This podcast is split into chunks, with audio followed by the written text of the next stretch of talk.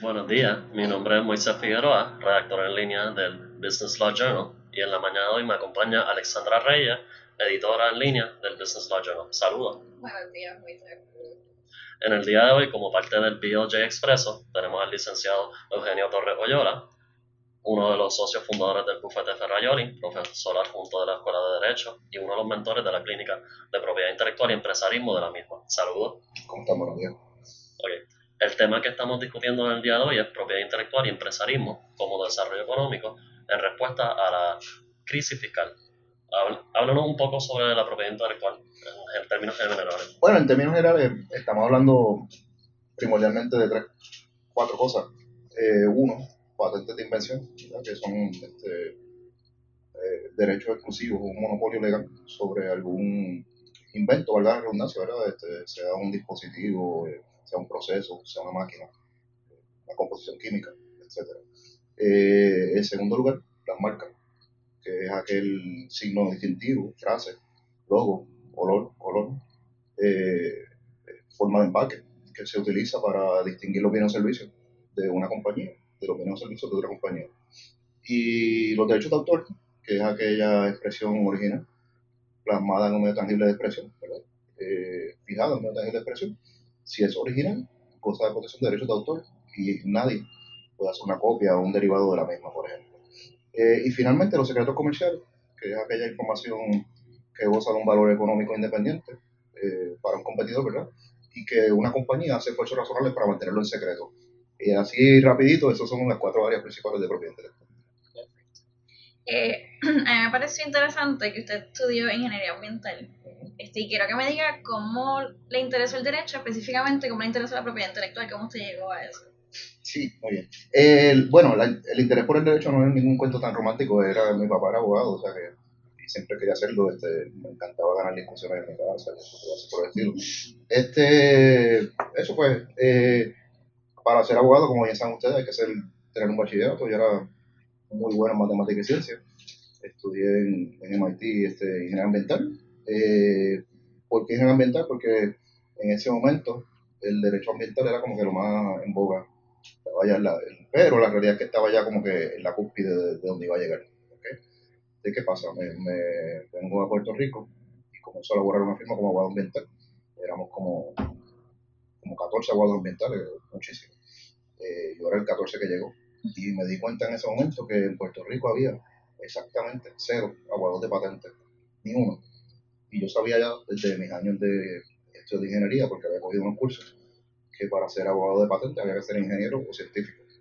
Y yo tenía, ya era científico, pues, y había sido abogado.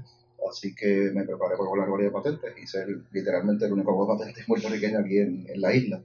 Este, porque poco mejor que un campo totalmente fértil para, para, para empezar, tener éxito. Así que esa fue mi primer paso en eso de acuerdo con sus años de práctica, ¿cómo usted percibe el ambiente de la propiedad intelectual en Puerto Rico? ¿Ha mermado, ha crecido, se ha quedado igual? No, ha crecido. Eh, digo, es que verdaderamente no había nada. O sea, de nuevo, vamos a volver a. Yo me hice abogado patente en el año 2001. No había ningún abogado aquí en Puerto Rico. O sea, este, no había nada. Eh, por, lo, por ende, crecer de cero no es difícil. ¿verdad? Eh, falta muchísimo, muchísimo. Hoy hay 10 u 11 profesionales que trabajan en patentes, por ejemplo, hay profesionales de marca, derechos de autor, pero la práctica está creciendo todavía. El puertorriqueño todavía no, no protege culturalmente sus descubrimientos y su, propiedad intelectual, ni tampoco eh, desarrolla mucha propiedad intelectual. Los que desarrollan no la protegen y poca gente se enfoca en desarrollar productos propietarios y servicios propietarios, porque Puerto Rico es una cultura de, manufactura y de, trabajo para, para otros, lo cual no es problema problema es que carecemos de cultura empresarial y de creatividad en muchas ocasiones, por la forma que nos educamos este, principalmente. Bueno, ante la crisis fiscal que estamos atravesando, que todos sabemos, y especialmente después del huracán María, eh, los puertorriqueños han tenido que adaptarse a la nueva realidad, eh, pero aún así confrontan grandes retos económicos. Entonces, ¿qué rol usted cree que podría jugar la propiedad intelectual en el desarrollo económico de Puerto Rico? Yo, donde quiera que me paro, de las primeras oraciones que digo es la siguiente, más o menos, eh, la salvación económica de Puerto Rico está en la exportación, exportación de productos y servicios propietarios.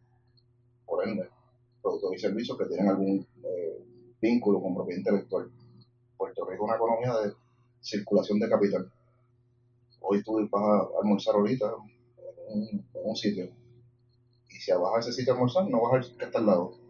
Eso se llama circulación de capital, no es capital nuevo en Puerto Rico. Tú decides dónde lo vas a invertir y sigue dando vueltas en la economía no hay, no hay ingreso nuevo de hacia acá. Eso es lo que va a lograr la propiedad intelectual, que se inyecte eh, capital foráneo en Puerto Rico, porque nos están buscando productos y servicios propietarios de algún puertorriqueño, de una compañía puertorriqueña. Ahora mismo nosotros manufacturamos propiedad intelectual principalmente, ¿verdad? propiedad intelectual desarrollada en otros lugares, la manufacturamos y ese capital va a otros sitios. ¿Verdad? Aquí lo que tenemos son trabajos, muchas veces bien remunerados, pero ese capital principalmente de fuera de Puerto Rico, de algún lado, sea de Estados Unidos, sea de Europa, etc. En otras palabras, ¿usted considera que la propiedad intelectual es como un tipo de herramienta que sería que es necesaria para fomentar el desarrollo económico de Puerto Rico? Es clave. Si tú miras los países más desarrollados, eh, su producción de propiedad intelectual es altísima. Y más aún si te enfocas a mirar países en desarrollo que han ido mejorando los últimos años, vas a ver de la mano cómo la producción intelectual va subiendo con la economía. Es, un vínculo estrecho. ¿Y qué rol usted cree que el gobierno debe jugar para entonces propiciar que lleguemos a esto? Ay, va eh, como en todo, ¿verdad? En Puerto Rico el gobierno es demasiado importante, lamentablemente. Eh, hasta ahora ha habido poco rol, francamente. Yo estaba envuelto en todas las administraciones desde que soy abogado, eh, tratando de ayudarle lo más que pueda. Ha habido mucho, digo, es que Puerto Rico no tiene esa cultura, ¿verdad? Entonces, a, veces se trae como un tema eh, caliente o en boga, ¿verdad? empiezan a hablar de conocimiento, a tirar palabritas para, para los libritos de, de plataforma y de campaña. Este, pero el gobierno tiene que cogerlo con seriedad y, hacer una parte integral de la economía. O sea, te voy a dar un ejemplo eh, que siempre que me acuerdo me, da rabia. Yo, este, el Fideicomiso de Ciencia y Tecnología se creó, me parece que en el año 2004, si mal no recuerdo. Yo fui a tres o cuatro inauguraciones. Claro, se inauguraba cada vez que había un gobernador nuevo eh, cambiaba toda la administración, entonces no pasaba nada, sembraban cementoncitos, no, no, no, se, no se invertía capital en nada en la economía. Entonces, una de las inauguraciones que yo fui, esa semana, una, no voy a decir cuál, pero eh, el gobernador estaba en una actividad inaugurando un, un sitio de retail en ¿verdad? una cadena importante eh, y metió la primera, la pala con un casco y metió la, la pala, la, primera piedra. Eh, y ese mismo día esa misma, esa misma semana se inauguró el FICOM de Ciencia y Tecnología, que no es solo que la iniciativa más importante de los últimos 30, 40 años en ciencia y tecnología en Puerto Rico, y mandaron un ayudante de 25 años, pues, que era probablemente el séptimo en la cadena. Entonces eso te dice la prioridad que tiene el gobierno de Puerto Rico con estos temas históricamente, ninguno, lamentablemente, pero tiene, tiene un papel que jugar seguro, importantísimo. Y si no participa, lo vamos a hacer como quiera, pero va a ser más difícil. Y ya, que estamos en esta línea, ¿qué área usted cree que, de las que componen la propiedad intelectual que podría entonces potenciarse en Puerto Rico, específicamente, ya sea derechos de autor, marca? Todas, todas están en pañales. Mira, Puerto Rico es un país que produce, cuando yo empecé, producía de 15 a 20 patentes al año. Eso es vergonzoso. Eh, y no tengo otra forma de decirlo, ¿verdad? Este, es una gran pena. Este, tienes compañías que por sí solas producen miles, decenas de miles Puerto Rico, todos los puertorriqueños juntos producían de 15 a 20. Ahora estamos en las 30 y tantas, ha mejorado, pero están pañales. Eh, igual las protecciones de marca, o sea, las compañías no protegen su propia intelectual casi ninguna.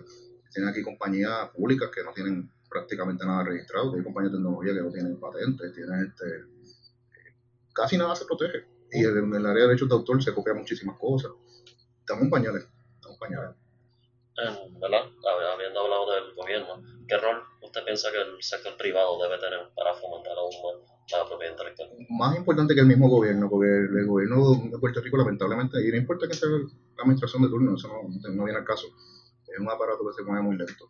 Este, y si encima de eso tú le pones los, los retos económicos que tenemos ahora mismo, que hacen muy difícil invertir en cosas como esta, lo cual no hace sentido, pero a corto plazo yo lo entiendo, pero no hace sentido porque si a largo plazo te inviertes en esto, vas a tener un mejor país.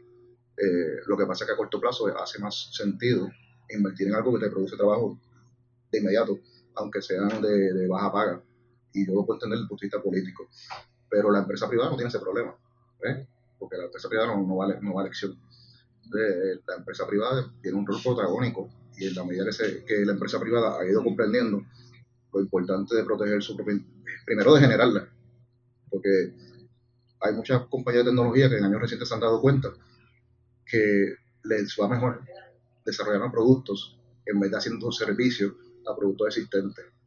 Que todas las compañías de tecnología de Puerto Rico, la gran mayoría lo que hacía era darle servicios a productos existentes, lo cual no hay ningún problema, pero en verdad tú generas más capital con tu propio producto, que es lo que ha ido comprendiendo ella, y desarrollar un producto nuevo.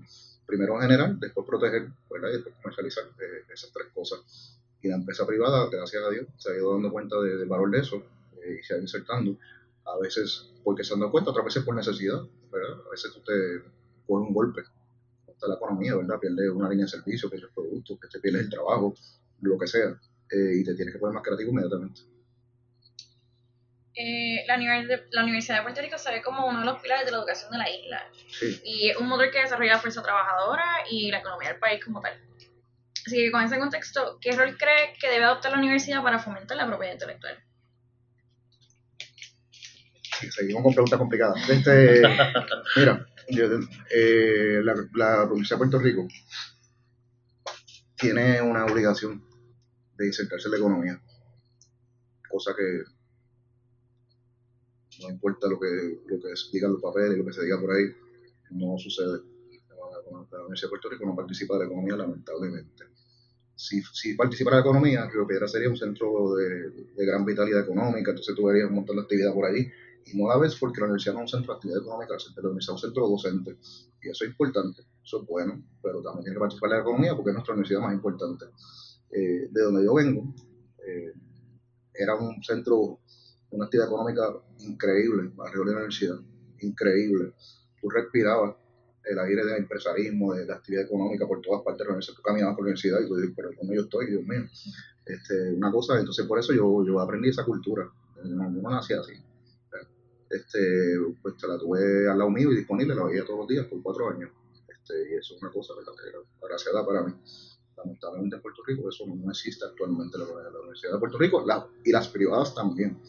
Mí, presidentes de universidades me han dicho cosas tal como la siguiente, la siguiente. Olvídate de la propiedad intelectual, esto es un teaching institution. Y lamentablemente, pues eso, eso no ayuda en nada, en nada, a desarrollar la economía en Puerto Rico.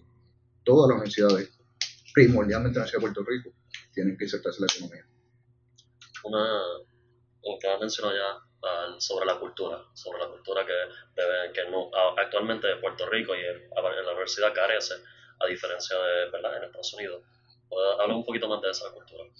Bueno, nosotros tenemos una cultura, oye, y, y tiene que, eso no, no está mal, y porque tiene que haber de eso también, y eso está perfectamente legítimo, pero carecemos de otra. Tenemos una cultura de trabajar para otro, de, y no me meto ni en las cosas más controversiales de esta cosa del mantengo, etcétera, no voy a tocar eso, ¿verdad? Pero, pero está ahí también. Este, pero tenemos una cultura que no te enseña a ser tu propio jefe, a, este, a, desarrollar tus cosas propias, sino que te digan lo que tienes que hacer, este, y cuándo tienes que hacerlo, y cómo tienes que hacerlo, y ahí tú lo haces. Este, entonces eso, lamentablemente, genera circulación de ingresos, este, no genera ingresos nuevos. Este, el puertorriqueño no, no han enseñado nunca, y eso hay que hacerlo desde chiquito. Este, por eso que yo apoyo muchos programas de educación a jóvenes este, desde pequeñito, high school, este, universitario, este, para irle insertando ese chip de que pueda por lo menos considerar desarrollar su propio eh, negocio con sus productos y servicios. Y eso en Puerto Rico no existe porque por años hemos sido una cultura de una economía de manufactura y incentivos contributivos. Esto es un tax haven. Eso es lo que es Puerto Rico. Nuestra economía está basada en incentivos contributivos.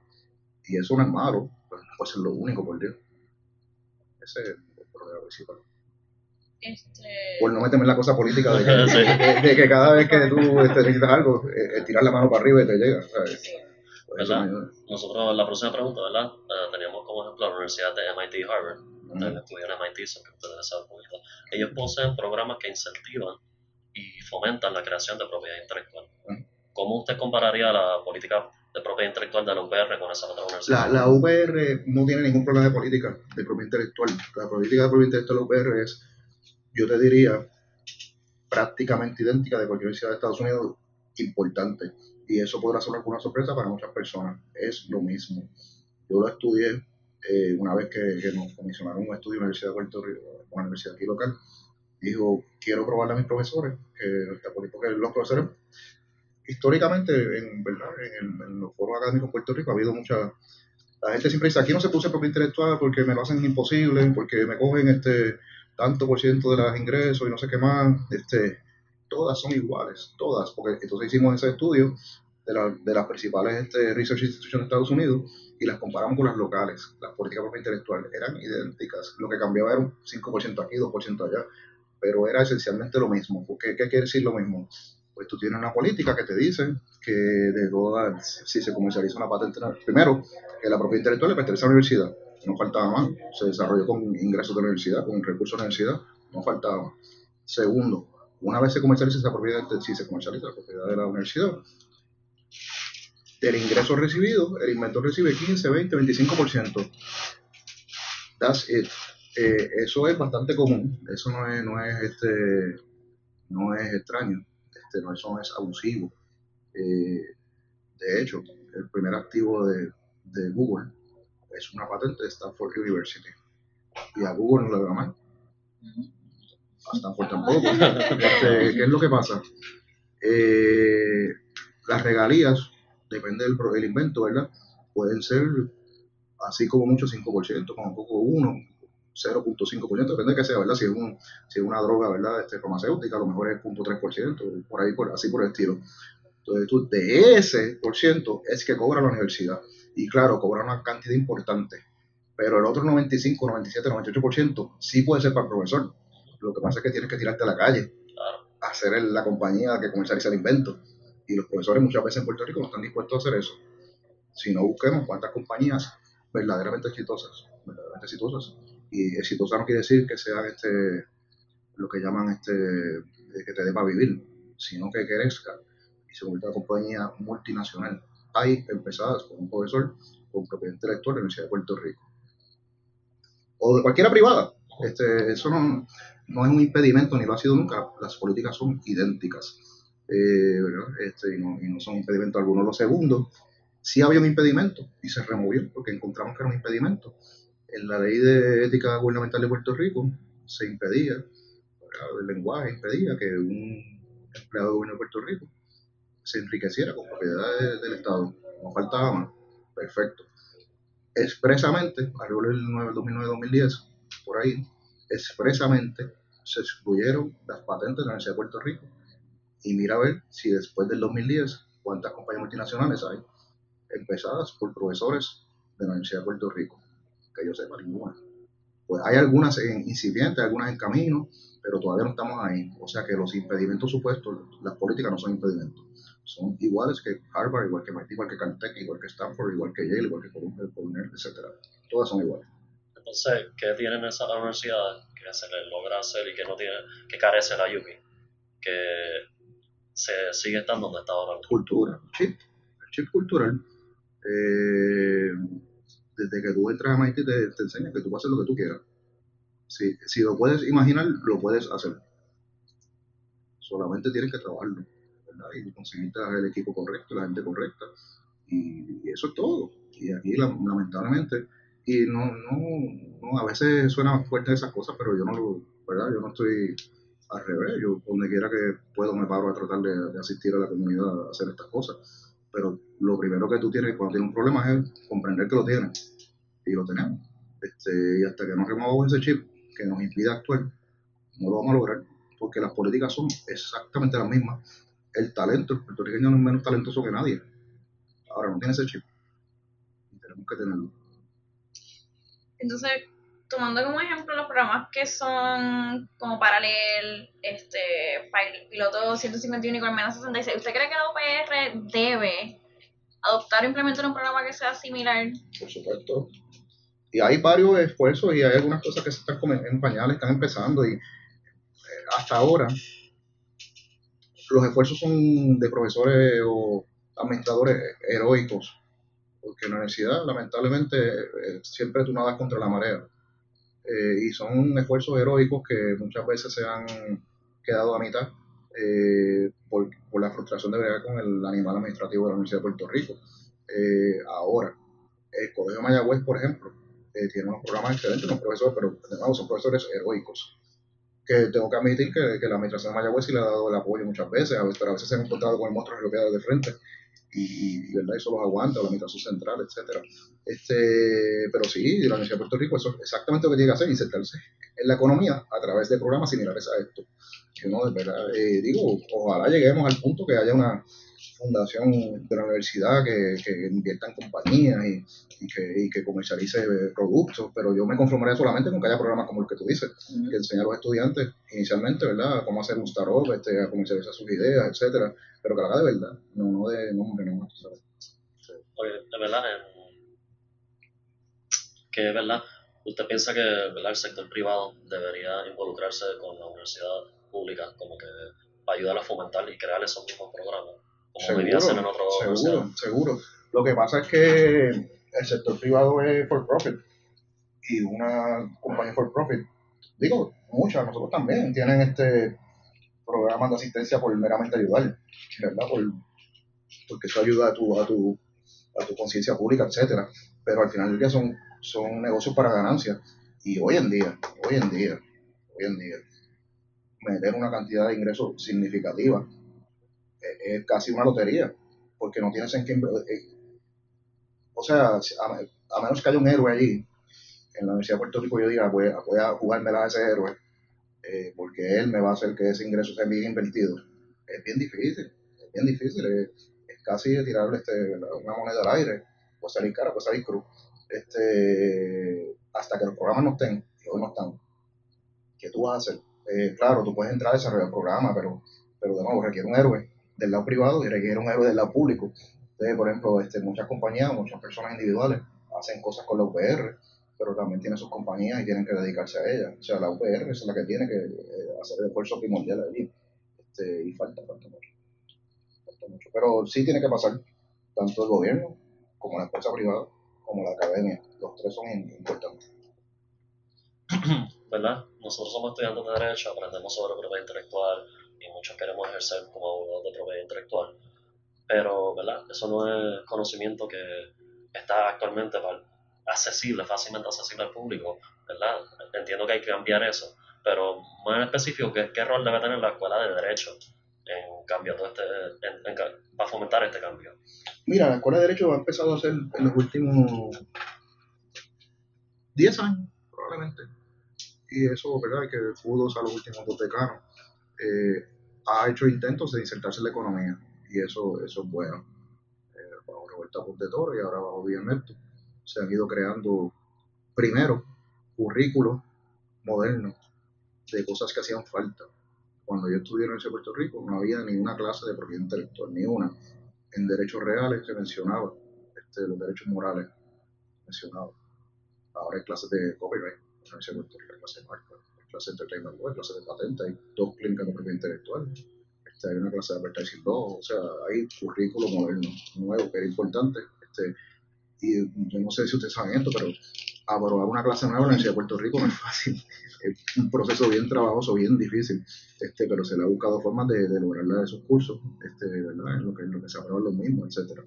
Este, o sea que, que, la universidad ha hecho ¿verdad? unos esfuerzos y le dado un apoyo, ¿verdad? tengo que decirle desde el punto de vista personal mío, un apoyo inequívoco a, a por ejemplo, la clínica propia intelectual de empresarismo, siempre eh, tanto la directora de la clínica como la decana han estado ahí para lo que necesiten. Este, y eso es bueno.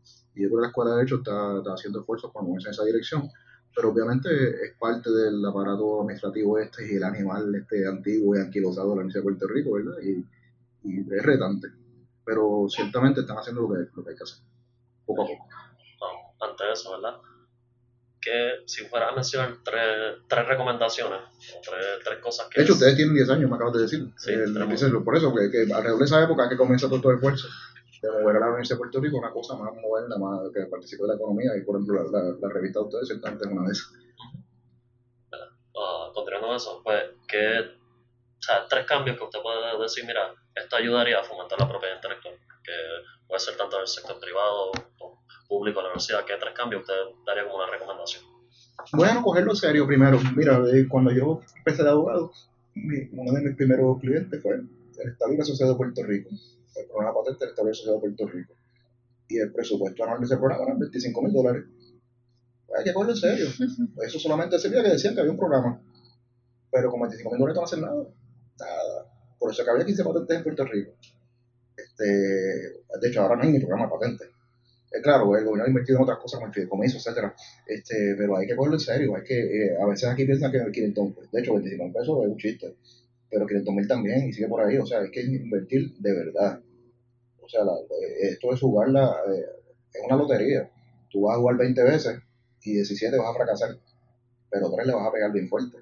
Entonces tienes que arriesgarte. El- cosa que palabra que para los gobiernos de todos los países eh, es como una verdad este, anatema, ¿verdad? arriesgarte, yo lo quiero seguro, pero en estas cosas no hay nada seguro, tienes que jugarlo. Este, y salir de romper todas estas barreras administrativas que hay en Puerto Rico, Dios mío, es tan difícil todo, este, todo difícil, aquí empezar un negocio nuevo. Tú pides un permiso de uso, te tarda dos años. Entonces, este, tienes que hacer 22 registros de comerciantes, que si no sé qué, que si el IBU, que si el vale para allá, que si tantos taxes. Mira, tú vas a Singapur y lo más fácil que hay es hacer un startup. Todo, los primeros dos años no tienes que pagar nada, no tienes que hacer nada, te va a hacer todo sencillísimo. Aquí todo es tan complicado que es que te mueres en la orilla, no, no ni sales, ni sales. Este, y claro, hay incentivos contributivos fabulosos. ¿Cuál es el problema con eso? Si no ganas dinero, el incentivo contributivo te sirve de nada. Cero ingresos, cero tax, no importa. Si perdiste, no importa, nada va taxes como quieras. ¿Y ¿Para qué yo quiero eso? Eso es para la compañía grande de Estados Unidos. Pero esas son las que nos piden que manufacturemos. Si nosotros queremos hacer cosas, tenemos que incentivar la actividad de otra forma con incentivos contributivos. Eso no sirve para nada. Pues uno tiene que pagar taxes, no importa que tenga incentivo. ¿verdad? Si viene un joven empresario, eh, 20 años, tiene una idea brutal, no tiene ni tan siquiera la idea de cómo comercializar eso, que usted le recomendaría que hiciera. Bueno, que empiece a tirar la mano para todos lados. Este, aquí hay, sí hay gente que ayuda, sí los hay. Hay este, oficinas, ¿verdad? Privadas, por ejemplo, este, hay muchos programas sin fines de lucro, como Bogotá, este, Small Business, este, eh, y sigue por ahí, este Parallel, este, ¿verdad? Que, que no les va a costar nada a ellos y los van a orientar. Este, y, y muchas veces, aunque no sean seleccionados una persona del programa, ellos conectan con muchos mentores, etcétera, este, y que pregunten, que estén por preparar, pues van a conseguir ayuda. Eh, siempre va a salir más personas, pero van a conseguir ayuda. Si se quedan en sí mismos, van a fracasar. No, no pueden quedarse solos. Bueno, pues muchas gracias por estar con nosotros y ser parte de este proyecto. Esperamos que nuevamente podamos hablar de esto y otras cosas. Así que gracias. Gracias por la oportunidad. Claro.